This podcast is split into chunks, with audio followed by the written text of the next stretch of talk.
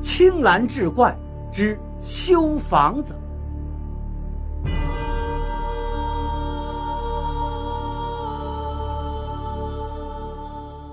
话说这几天，老村长又开始在村里闹事儿了。他第一次是在村东头的铁子家闹事儿。那天下着雨，铁子在家看电视，把铁子家的小娃弄得直哭，说自己的房子烂了，整天进风漏雨。当了这么多年的村长，给村里出了多少力，现在就是没人管他，把铁子气的呀，就叫来邻家的老婆子。老婆子对老村长说道。你房子烂了，有你娃呢。你跑到人家家里闹什么事儿啊？你赶紧走，再不走我就骂你个老不要脸的了。老村长这才走了。第二天，虎子家吃晚饭的时候，老村长又来了。这次竟然惹的是虎子家的新媳妇儿。别听虎子这名字挺威风，其实呢，这家伙是个软蛋。一看老村长闹事呢，吓得赶紧给老村长又是盛饭又是说好话，就差点跪下了。求着老村长别惹他媳妇了，可是老村长不吃这一套啊，说不惹你媳妇也行，但是呢，你得帮我把房子修了，要不然我天天来。虎子一听这话傻眼了，赶紧说：“老村长啊，这事儿不对呀。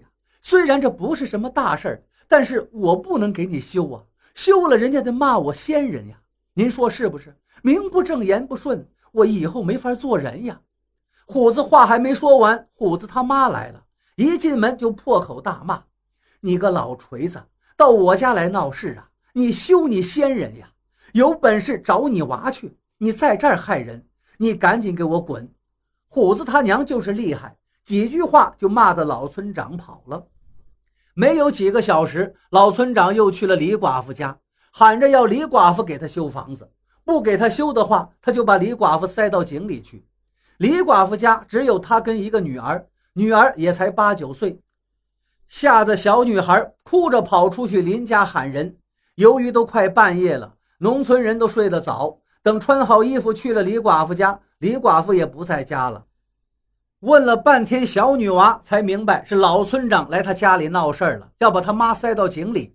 吓得几个人赶紧往村南头的机井跑去。还好，还没到井边，就发现李寡妇哭哭啼啼地往回走呢。几个人悬着的心这才放下来。接连几天，村里不是这家就是那家被老村长闹的，加起来都有十来家了。村里人实在是忍不了了，就去找现在的赵村长解决这事儿。赵村长说：“不行，把这老锤子收拾了算了。”但是村里年龄大的人坚决反对，因为老村长其实挺可怜，给村子里出了一辈子力，谁家有事儿，二话不说就给帮忙。就是要了刚子这个孩子，坏的不行，横行乡里，看谁不顺眼就打谁，村里人都被他害苦了。以前老村长看不下去，一说他就连老村长都打，所以老村长也不敢管他了，只能找村里人了。但是呢，老村长闹事这事儿不能不解决。现在老村长还没做出什么出格的事儿，万一哪天做出出格的事情，弄出个人命，可怎么办？最后，赵村长决定这事儿就得去找他儿子刚子。他先人，他不管谁管，他再能打，还能打过全村的人吗？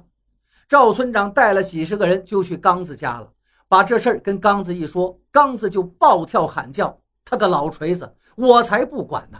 他爱到谁家闹他就闹去，有本事让他来找我呀！我吓破他的狗胆！你少来跟我说这个事儿！我看你是村长，给你个面子，你赶紧滚！”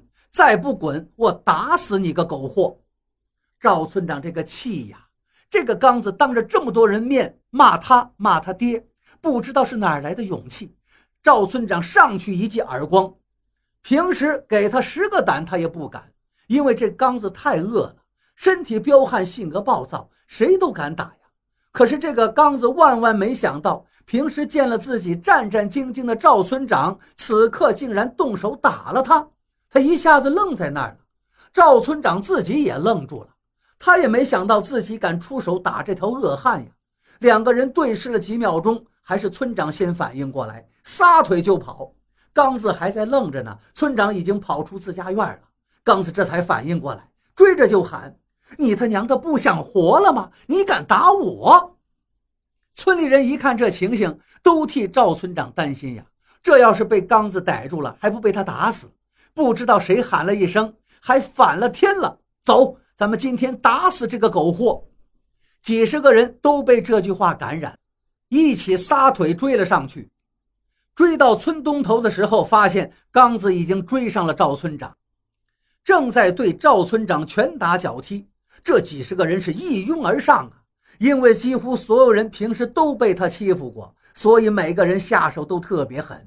没想到这刚子呢，他原来是个草包，还没几下呢，就抱着脑袋叫叫叔叔大爷别打了。大家可不管，今天总算是逮住一回。刚子已经被打得趴在地上了，早就没着了平时的嚣张气焰，嘴里只是在喊：“别打了，别打了！我把我爹的棺材换成个柏木的。”我把他的坟再用砖头砌好，行不行？大家听他说这一番话，才停下来，都看着赵村长。赵村长说道：“既然你答应了，今天就不打你了。你赶紧明天就去给你爹买棺材砌坟地，免得你爹整天在下边受罪，一时上了这家娃的身，一会儿上了那家媳妇的身，整天让人都给他修房子。”刚子第二天就拉了砖头，买了新棺材。还请了王师傅给他爹画了棺材头子，又叫泥瓦匠修整墓穴，重新给他爹下葬。当天晚上，村里很多人都梦见了老村长。老村长什么话都没说，就是哭着给大家伙跪下了。